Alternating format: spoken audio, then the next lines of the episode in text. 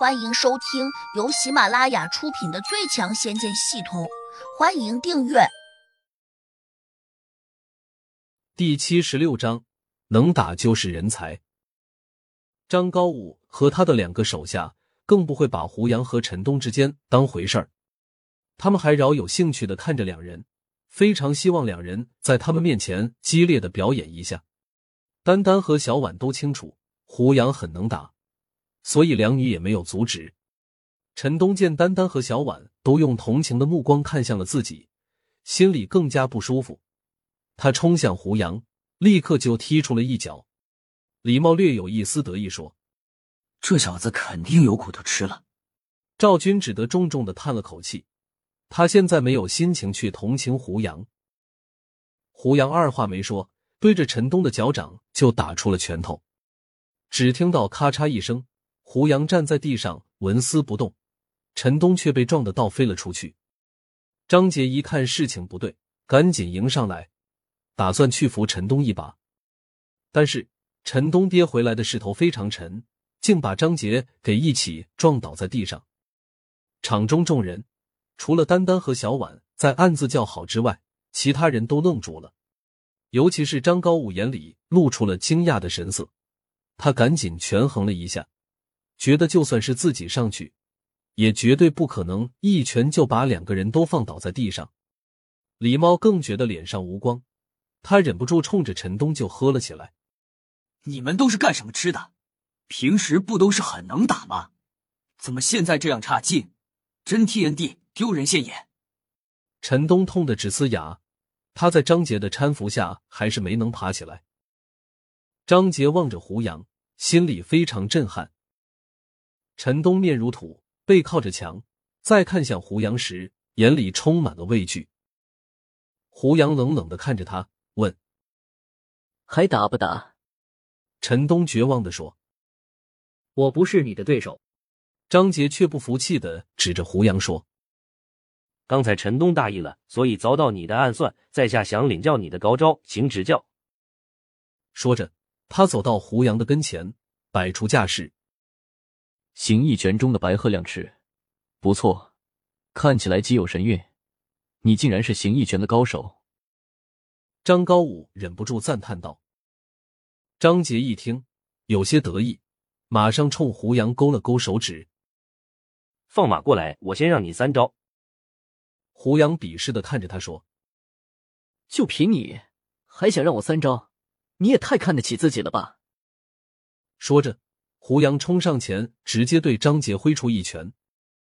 张杰马上用手照向了胡杨的拳头，但是让他意外的是，他感觉自己已经压到了胡杨的拳头上，可下一刻，胡杨的拳头却突然穿过他的双手，狠狠的打在了他的胸口上。张杰闷哼了一声，张嘴喷出一口鲜血，扑通一声跌倒在地上，翻着白眼，竟差点昏了过去。小子挺能打呀！想不想加入我们青龙帮？我可以给你引荐。张高武一脸期待的冲胡杨说。胡杨故意问：“我加入你们帮，你能给我一个什么职位？至少给你当一个管食人的小头目。如果新来的老大赏识你，说不定还能让你管五条街呢。”胡杨笑了笑：“这个待遇好像还不错啊。怎么样？”以后要是你跟着我混，肯定让你吃香的喝辣的，让你在滨海市横着走。张高武又抛出一个诱惑。胡杨不露声色的问：“如果我加入你们的帮派，那你能免去赵叔叔的赔偿吗？”张高武脸一沉说：“不能，这事我做不了主。”谁可以做主？张高武眉头一拧。你去了我们那里，自然就知道了。不过，就算你能得到新老大的赏识，你也不能对帮派提要求，这是规矩，你懂吗？胡杨点了点头。行，我跟你走一趟。他这样一说，赵军和丹丹立刻如释重负，均松了一口气。张高武却指着小婉说：“把人质带上，我跟你们一起去。”我女儿就不要去了，好不好？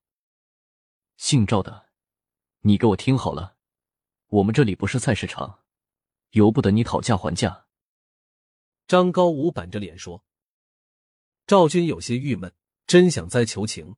这时，赵建宇拉住了他，让小婉跟他一起去吧。我们赶快筹钱，只要我们凑到了足够的钱，立刻就能把小婉赎回来了。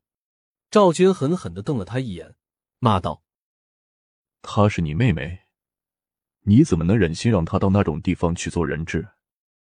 爸，请您冷静点，我们这不是没有别的办法吗？赵建宇转动着眼珠说。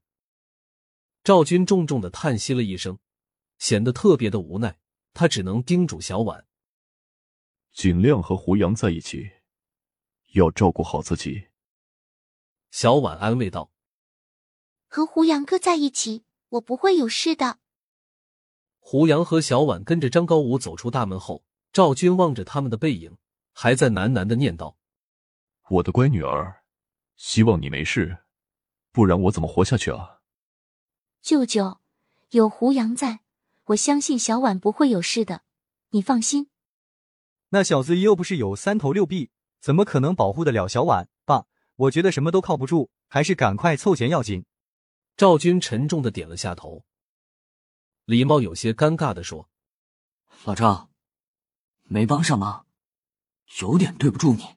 我觉得小赵的话没有错，你必须冷静下来，赶紧想办法筹钱。”他们都是那种心狠手辣的人，如果不及时把钱交给他们，我恐怕你的宝贝女儿会有危险。我把能想的办法都想过了，短时间内是真的没办法筹到那么多钱。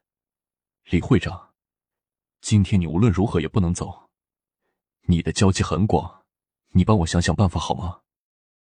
李茂叹了口气说：“好吧，我再打几个电话。”看哪些人愿意帮你筹这笔钱？谁知他连着打了四五个电话，也没有人愿意拿这么多钱出来。这时，别墅的大门忽然打开了，一个中年妇女面容憔悴的走了进来。